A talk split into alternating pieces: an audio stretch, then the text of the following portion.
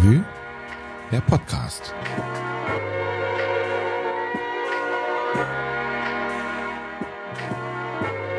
Hallo und herzlich willkommen zur dritten Folge des Stadtrevue Podcasts hier im März 2020.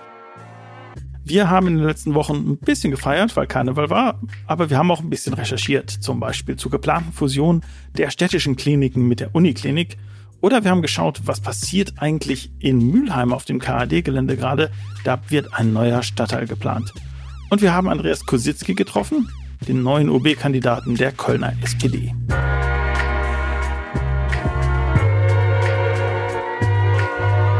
Wir, das sind in diesem Fall ich, Christian Wertschulte, und meine Kollegin Anja Albert und Bernd Wilberg. Mit denen habe ich mich auch getroffen und zwar nicht in meinem Podcaststudio, sondern in den Redaktionsräumen der Stadtrevue im belgischen Viertel. Hallo, ihr beiden. Hallo. Hallo. Christian, die Kliniken der Stadt ähm, Köln sind in der Krise. Sie machen ein Minusgeschäft seit Jahren. Du hast ja für die aktuelle Stadtrevue das mal näher angesehen. Woher kommt das denn? Hast du Gründe ausgemacht? Also vielleicht fange ich mal ganz vorne an. Ja. Ähm, wenn wir über Kliniken reden, dann reden wir über drei städtische Kliniken, ne? nicht über alle Krankenhäuser hier in Köln. Ähm, das sind einmal die Kinderklinik an der Amsterdamer Straße, dann das Klinikum in Meerheim und das Klinikum in Hohlweide. Die haben wirklich Millionenverluste gemacht in den letzten Jahren.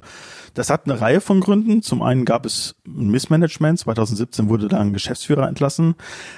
In Meerheim wurde ein Neubau eröffnet, 2012 der kostet sie sehr viel Geld, denn die Förderbedingungen vom Land NRW, die hatten sich geändert und die mussten dann quasi auf dem freien Markt dafür Geld holen. Ungefähr fünf bis sechs Millionen macht das im Jahr aus, die sie da abstottern müssen. Dann gab es so etwas wie äh, Softwareprobleme. Zwischenzeitlich konnten die also nichts abrechnen und hatten keine Einnahmen. Und ähm, dann gibt es den Fall, den viele Krankenhäuser haben. Das Pflegepersonal ist zu knapp.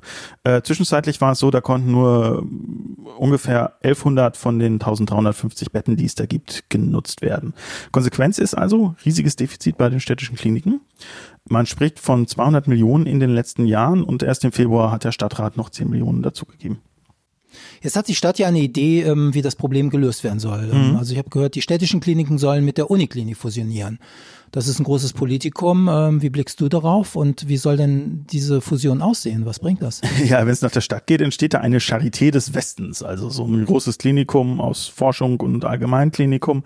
Äh, darum herum dann natürlich ein Cluster an Startups, Biotech in diesem Fall. Ob es dann auch eine Fernsehserie gibt, haben sie sich noch nicht zu geäußert. Es ist aber eigentlich alles ein bisschen banaler. Es gibt so eine Stiftungsidee, die ist in einem Gutachten für die Stadt mal ausgebreitet worden. Und äh, da muss man vielleicht einmal mit einer technischen Sache anfangen. Die Kliniken werden also umgewandelt. Von der GmbH geht's dann in eine Anstalt des öffentlichen Rechts. Das ist rechtlich notwendig. Das hat aber zum Beispiel Konsequenzen dann für die Art und Weise, wie die Mitarbeiter damit bestimmen können. Diese Stiftung soll von einem Gremium quasi beaufsichtigt werden. Da ist die Stadt drin und natürlich das Land als momentaner Eigentümer der Uniklinik. Und das operative Geschäft, das soll aber von der Uniklinik übernommen werden. Und da gibt es zum Beispiel eine Kritik innerhalb der SPD, dass die Stadt damit die Kontrolle über die Kliniken aufgeben würde. Was man sich davon erhofft, sind natürlich erstmal Einsparungen. Ähm, zum Beispiel, wenn man Medikamente zusammenkauft oder wenn man Arbeitskleidung zusammenkauft. Da sagt man so, das wird sich im Bereich von fünf bis sechs Millionen Euro im Jahr bewegen, die sie da einsparen können. Das ist aber natürlich nicht so viel, wie die Kliniken im Moment Verluste machen. Also da gibt es auf jeden Fall noch eine Finanzierungslücke. Was ist jetzt der Stand der Dinge? Der Stadtrat hat also vor ein paar Monaten im November dieses Konzept verabschiedet, und zwar mit schwarz-grüner Mehrheit und der FDP. Und jetzt sollen Stadt und Land zusammen Verhandlungen aufnehmen. Das ist alles relativ kompliziert. Da geht es um Geld, da sind aber auch zum Beispiel noch Gesetzesänderungen auf Landesebene nötig. Also wirklich relativ komplizierte Materie. Interessant ist aber, das Land als Eigentümer von denen kommt gar nichts. Die haben sich also wirklich noch nicht zu diesen Plänen geäußert. Nur die Uniklinik selber äh, ist da in die Öffentlichkeit getreten und die haben gesagt, ja, wir würden das gut finden, wenn wir die städtischen Kliniken übernehmen können. Das klingt jetzt aber auch so, als ähm, wäre das für die Uniklinik ein Verlustgeschäft. Ist das denn so? Was hat denn die Uniklinik davon? Inwiefern profitiert sie? Ja, also es ist finanziell vielleicht auch tatsächlich erstmal ein Verlustgeschäft und was die davon haben, ist Zugriff auf die Patienten. Das hat ein bisschen was mit der Art und Weise zu tun, wie du heute medizinisch forscht. Man spricht seit einigen Jahren von der personalisierten Medizin. Das heißt, man betrachtet Krankheitsfälle wesentlich individueller, als man das früher mal gemacht hätte. Und das führt dann dazu, dass die Forschung zu Krankheitsbildern komplexer wird. Also nur mal ein Beispiel, was in dem Kontext wichtig ist. Lungenkrebs, also Lungenkarzinome, diese Krebszellen. Da hat man früher zwei Arten unterschieden, heute unterscheidet man 30. Das heißt also, wenn du sozusagen Medikamente neu entwickeln willst oder wenn du gucken willst, welche Heilungsverfahren helfen da, musst du anstatt zwei verschiedenen Versuchsverfahren 30 verschiedene machen, jeweils mit einer bestimmten Anzahl von Patienten, damit das auch gültig wird. Und dafür brauchst du halt auch erstmal die Anzahl von Patienten. Jetzt ist es so, die Uniklinik und das städtische Klinikum im Meerheim, die sind, was man Maximalversorger nennt. Das heißt, die haben alles, was man so hat im Krankenhaus, Chirurgie, Innere, Notfall und so weiter. Die haben aber auch sehr spezialisierte Abteilungen. Das sind bei der Uniklinik die Onkologie, also die Krebsforschung. Und in Meerheim ist man auf Lungenkrankheiten spezialisiert. Und ihr seht, da soll die Forschung dann zusammenkommen in einem zukünftigen Zentrum für Lungenkrebs. Und das ist also wirklich die Bereiche, wo die zusammenarbeiten wollen. Und da wird es dann vielleicht auch finanziell interessant, denn wenn die sich da etablieren, können die natürlich auch entsprechende Mittel und Aufträge aus der Pharmaindustrie einwerben. Die Frage ist natürlich, was passiert jetzt mit den anderen beiden städtischen Kliniken? Also das Kinderkrankenhaus das wird vermutlich bleiben. Kostet relativ viel, aber da stellt eigentlich niemand die Existenz in Frage. Und dann gibt es noch das Krankenhaus in Hohlweide. Das ist eigentlich so ein klassisches Bezirkskrankenhaus. Äh, die kümmern sich um Herzinfarkte, um Blinddarm, um gebrochene Arme, Beine.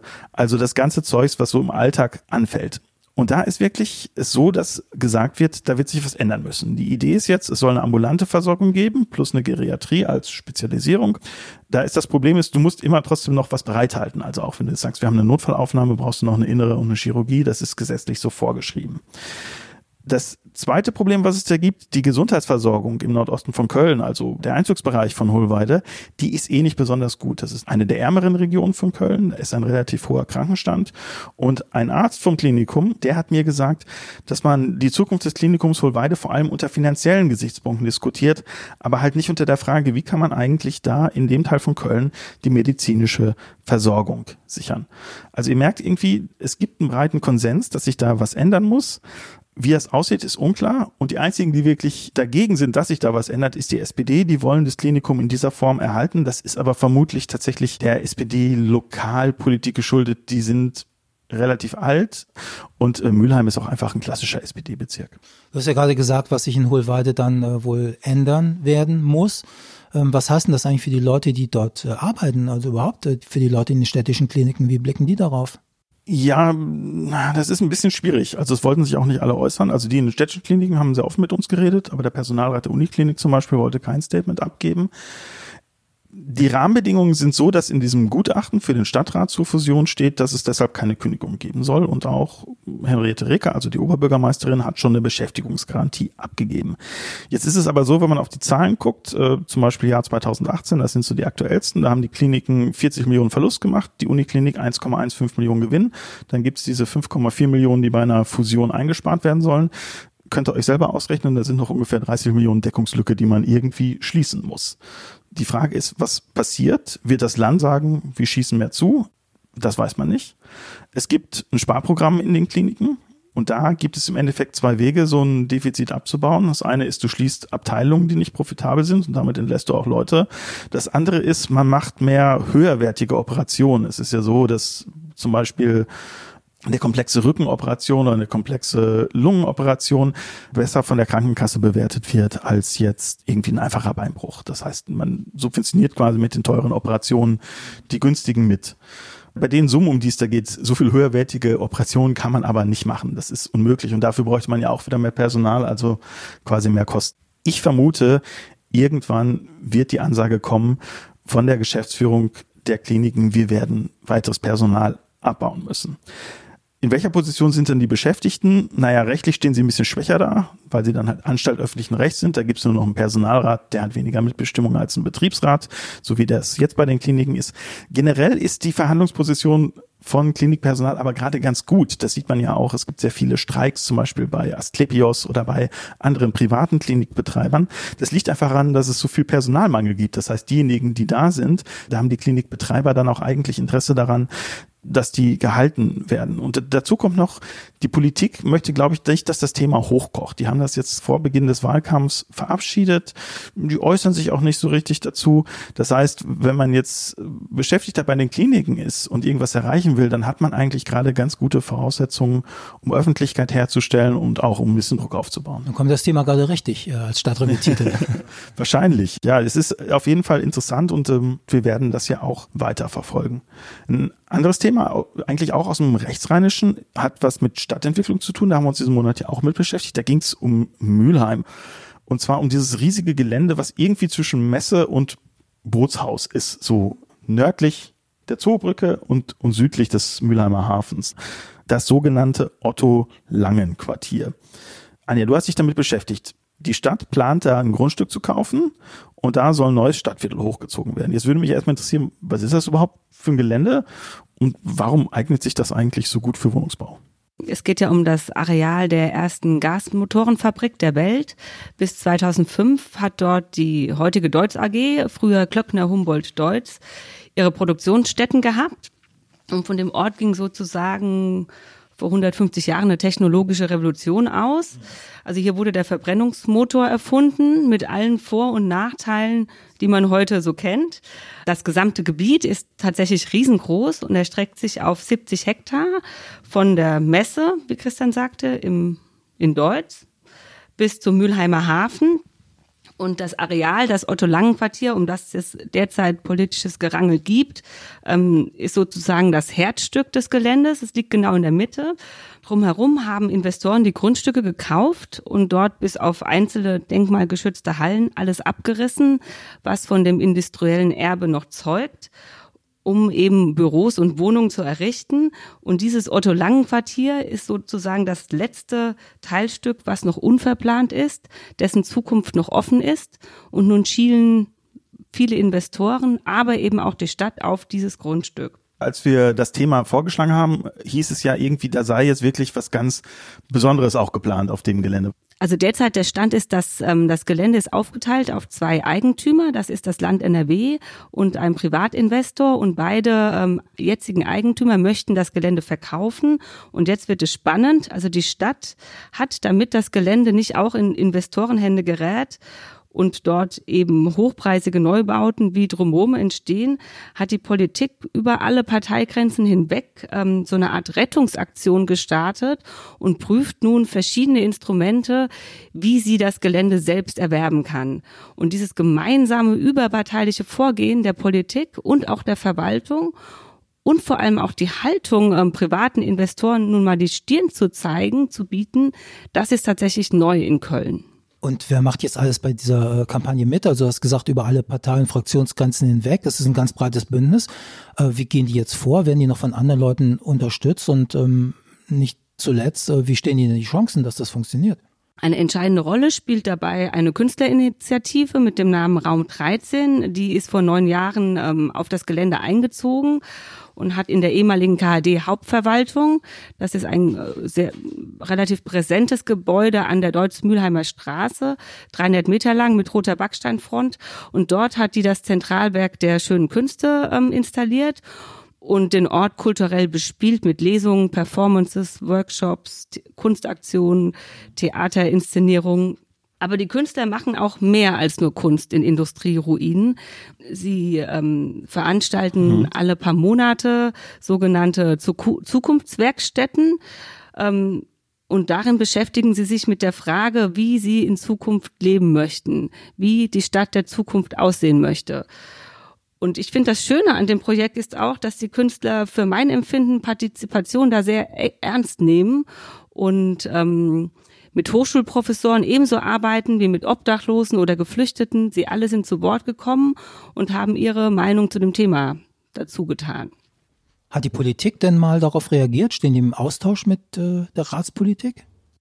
Also diese Initiative hat es tatsächlich geschafft, zahlreiche Mitstreiter für ihr Projekt ähm, zusammenzutrommeln. Das fängt von der Politik an.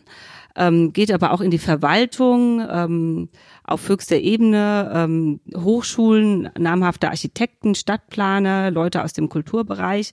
Also sie alle machen sich jetzt dafür stark, dass das Gelände in städtischer Hand kommt und ähm, die Stadt eben auch mitplanen kann, wie es dann weitergeht. Derzeit laufen sehr viele Gespräche im Hintergrund zwischen der Stadt, zwischen der Verwaltung, der Politik und dem Land und den Privatinvestoren. Und nach allem, was man so hört, stehen die Chancen tatsächlich gut, dass die Stadt ähm, Zugriff auf das Gelände bekommt. Dann braucht man demnächst äh, in anderen Fällen überall eine starke Künstlerinitiative, ja. wenn es funktioniert. Bernd ist schon wieder so ein bisschen äh, optimistischer. Ich bin mir ja noch nicht so bin mir ja noch nicht so sicher, dass das wirklich klappt, dieses Gelände auch zu kaufen. Aber angenommen, äh, das funktioniert. Weiß man denn schon, was dann da passieren wird? Ja, also ganz richtig nicht, aber ähm, Einig sind sich alle darin, dass es, ähm, dass ein neues Stadtviertel entstehen soll, was ein eigenes Gesicht hat. Das ist ganz wichtig, dieses eigene Gesicht mit ähm, Charakter, wie die Politiker immer betonen. Da baut er nicht die GAG, ja? Da, da sollen vor allem vielleicht auch die GAG, aber es soll auch 30 Prozent ähm, geförderter Wohnraum entstehen. Das ist auch schon festgehalten. Aber ähm, vor allem sollen auch viele von diesen Produktionsstätten, von den Hallen, die ähm, dort noch stehen, erhalten bleiben und eben nicht ähm, gesichtslose Neubauten entstehen, sondern eben ein Viertel mit Charakter. Das ist so der Konsens über alle Parteien hinweg. Ob das dann so kommt, ja, das wird sich vielleicht schon im nächsten Stadtrat Ende März zeigen. Ah, okay. Und dann so ein nostalgisches Museum für den Verbrennungsmotor. ja, genau.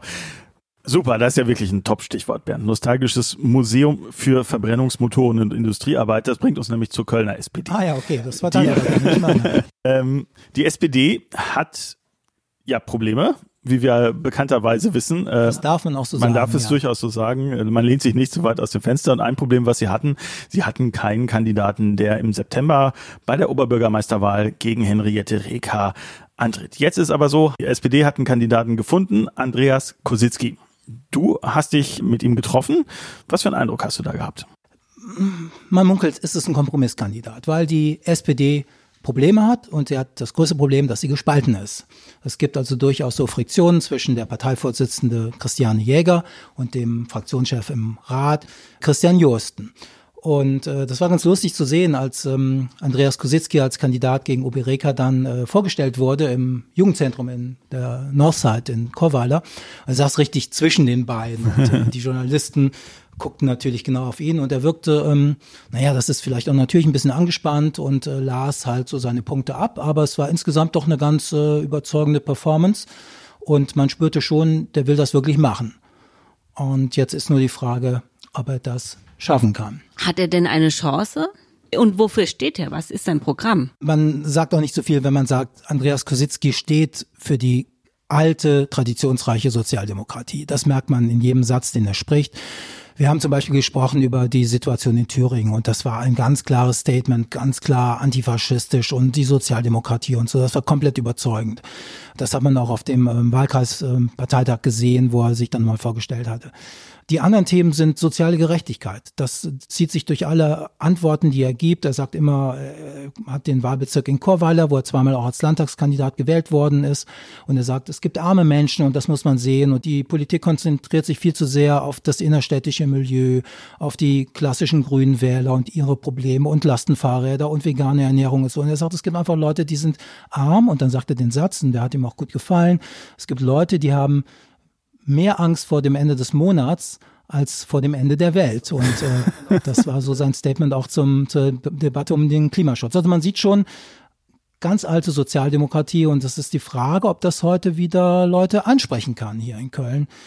Ich weiß es nicht. Es muss natürlich auf jeden Fall noch was kommen. Ich glaube, die SPD muss sich auch mal nochmal einig werden. Das wurde auch bei dem Wahlkreisparteitag wurde immer wieder gesagt, wir müssen jetzt auch Einigkeit zeigen. Und wenn man solche Sprüche hört, merkt man natürlich eher, was im Argen liegt. Jetzt ist es ja so, wenn ich es richtig verstehe. Es gibt zwei Wahlgänge für die OB-Kandidaten. Den, den ersten, der zeitgleich mit der Stadtratswahl ist, und dann gibt es zwei Wochen später eine Stichwahl.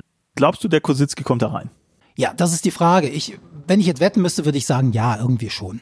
Aber es wird schwer. Also wir hatten das ja bei der letzten Wahl, dass äh, Henriette Reker im ersten Wahlgang schon mit mehr als 50 Prozent der Stimmen gesiegt hat. Das war eine große Überraschung. Es war also keine Stichwahl notwendig. Ah, okay. Das wird dieses Mal aber, da würde ich mich jetzt auch darauf ähm, festlegen lassen. Es wird dieses Mal so kommen. Frau Ricker wird das nicht im ersten Wahlgang schaffen. Jetzt ist die Frage, wer wird Zweiter?